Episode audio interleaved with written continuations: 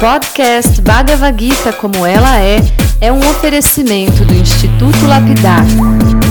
Visite o site e se ilumine. institutolapidar.org Olá, seja muito bem-vindo, muito bem-vinda. Meu nome é Chandramukha Swami e esse é o podcast Bhagavad Gita como ela é, espiritualidade aplicada no cotidiano.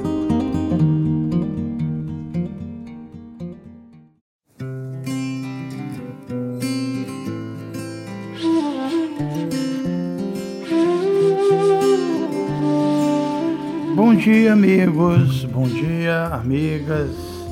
Ontem nós lemos e comentamos o verso 41 do capítulo 18, um verso que Krishna descreveu que por conta da influência dos três modos da natureza, existem pessoas naturalmente com características também diferentes, né? As pessoas sob a influência da bondade são os brahmanas, são os intelectuais, as pessoas do modo da paixão são os kshatriyas, são líderes ou militares, as pessoas influenciadas pela mistura da paixão e da ignorância são os vaixas, são produtores, são comerciantes e finalmente aquelas que recebem maior influência de tamas, que é o modo da ignorância, são considerados shudras, né? trabalhadores que servem as demais classes. Em seguida, hoje nós vamos ler aqui os versos 42, 43 e 44 Krishna vai descrever aqui com maior detalhe as características de cada uma dessas quatro classes. Então vamos aos versos, portanto,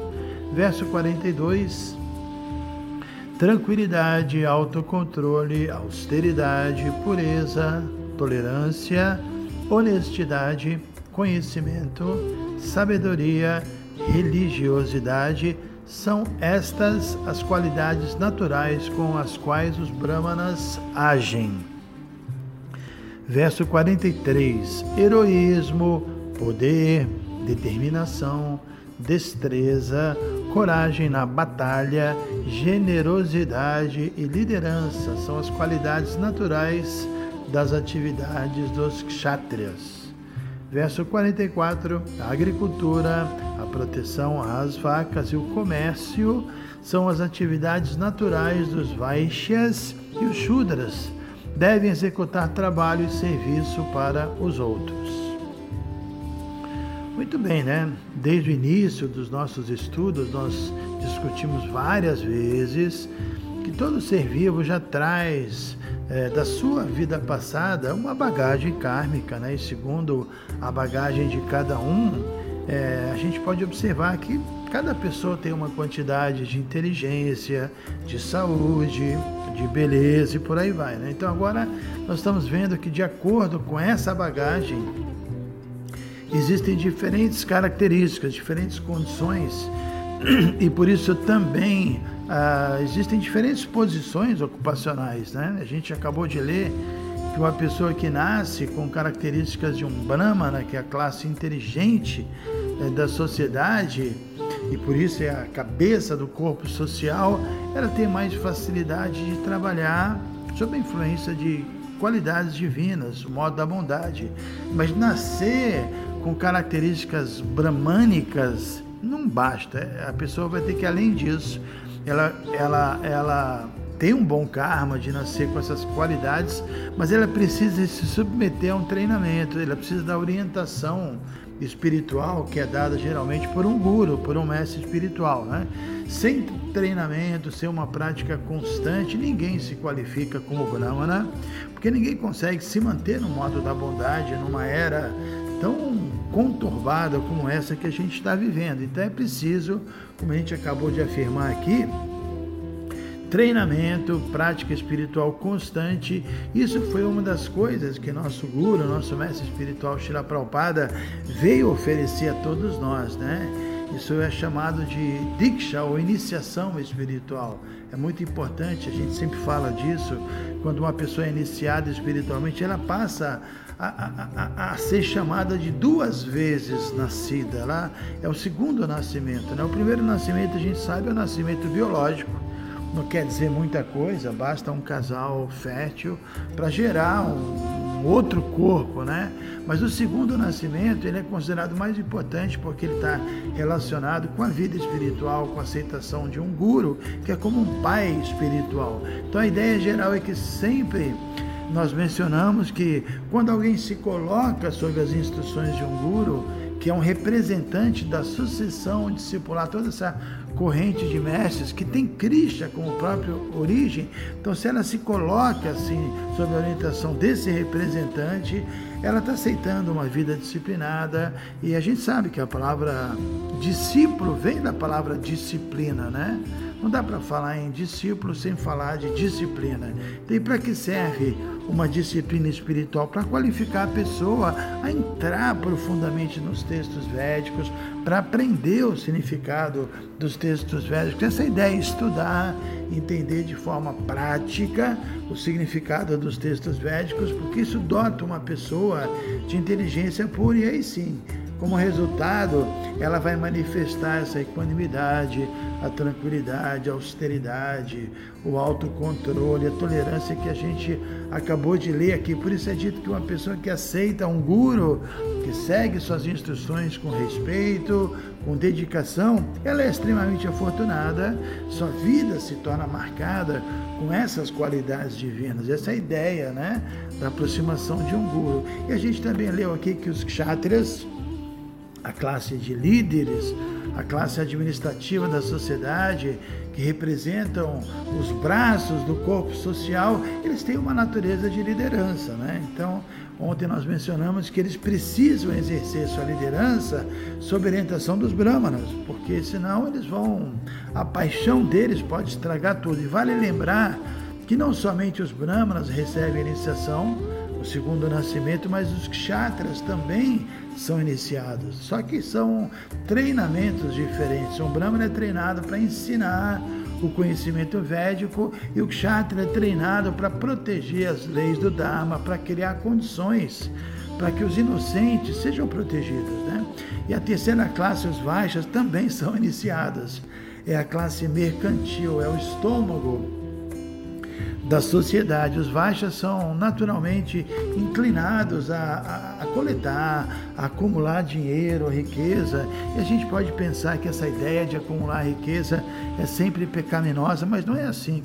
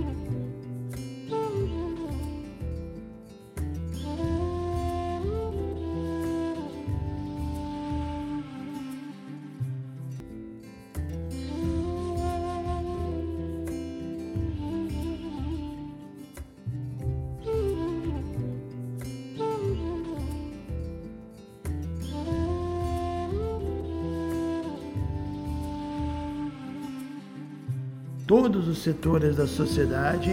E, e, acho que ainda vai dar tempo da gente ler mais dois versos muito importantes que estão conectados a esse mesmo tema, que são os versos 45 e 46, Cristo aqui vai deixar claro que todo mundo, como ele sempre fala, tem que seguir sua natureza, ninguém precisa abandonar sua natureza e tentar imitar uma classe superior à sua, né?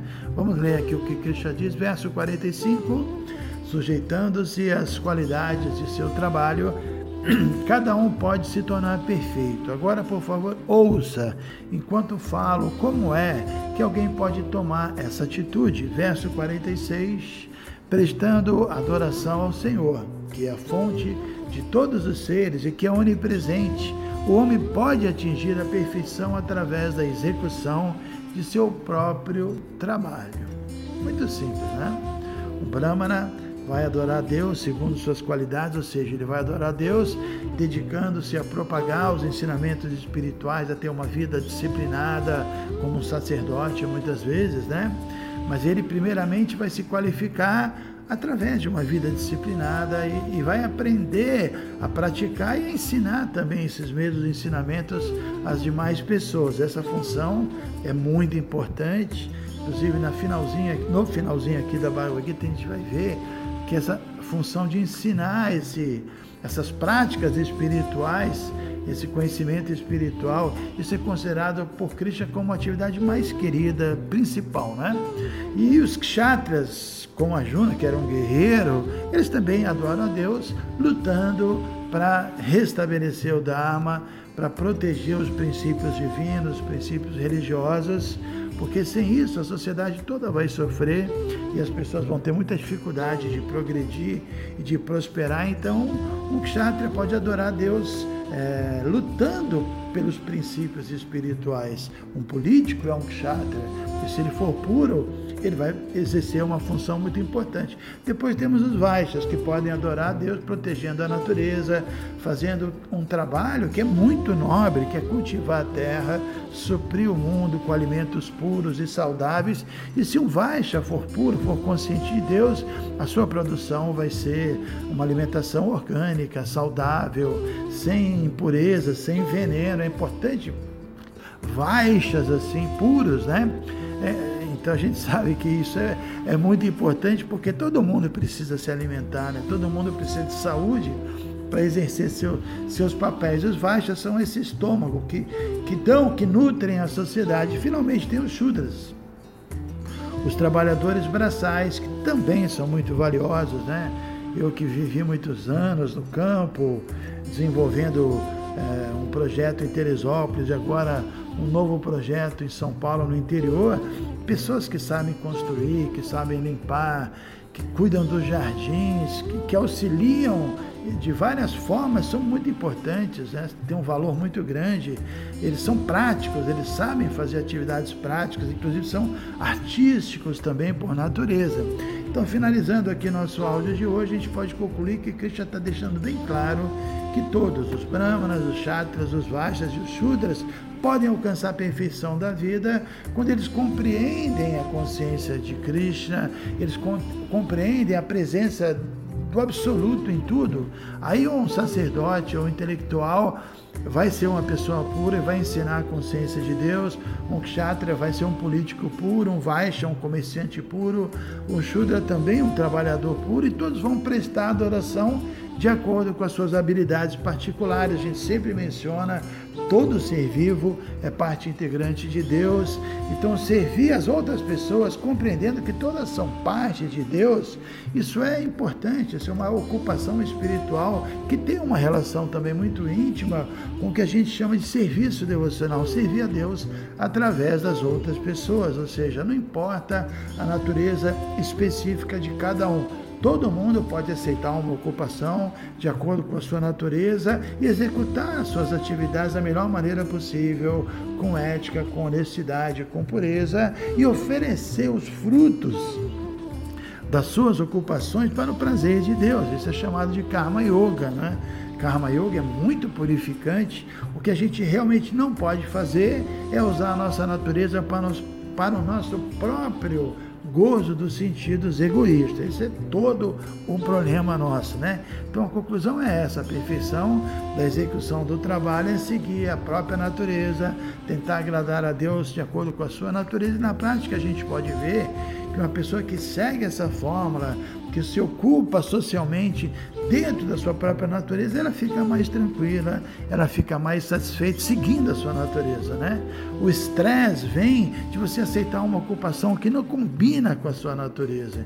Então nós temos que ser o que nós somos. Se nós somos brahmanas, vamos ficar felizes ensinando e, e, e obviamente um brahmana autorrealizado vai ensinar o conhecimento espiritual, vai ensinar a Bhagavad Gita. E se nós somos Shudras, né? Uma pessoa mais simples, também a gente vai ficar feliz ajudando os brahmanas, ajudando um Kshatriya, um Vaishya e assim por diante. Mas mesmo se uma pessoa está numa condição de Shudra e não está se sentindo feliz nessa posição, ela pode avançar, né?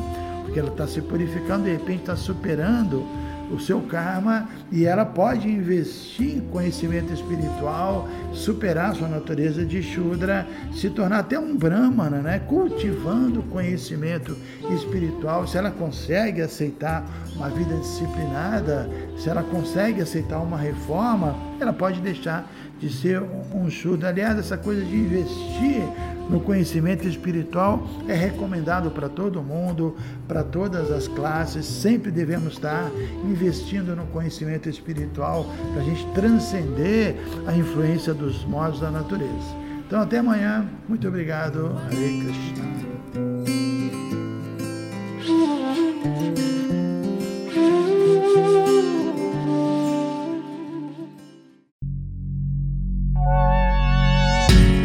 Se você se interessa por este conteúdo, não deixe de fazer o curso Bhagavad Gita para iniciantes com Chandramukha Swami. Para você se informar, é só entrar no site institutolapidar.org. Você vai ver que é um curso completo. Você vai estudar todos os 700 versos e vai entrar nos principais elementos filosóficos da Bhagavad Gita são bem mais de 100 horas de estudos. Você pode assistir a hora que quiser e quantas vezes quiser. Dá um pulinho lá então. institutolapidar.org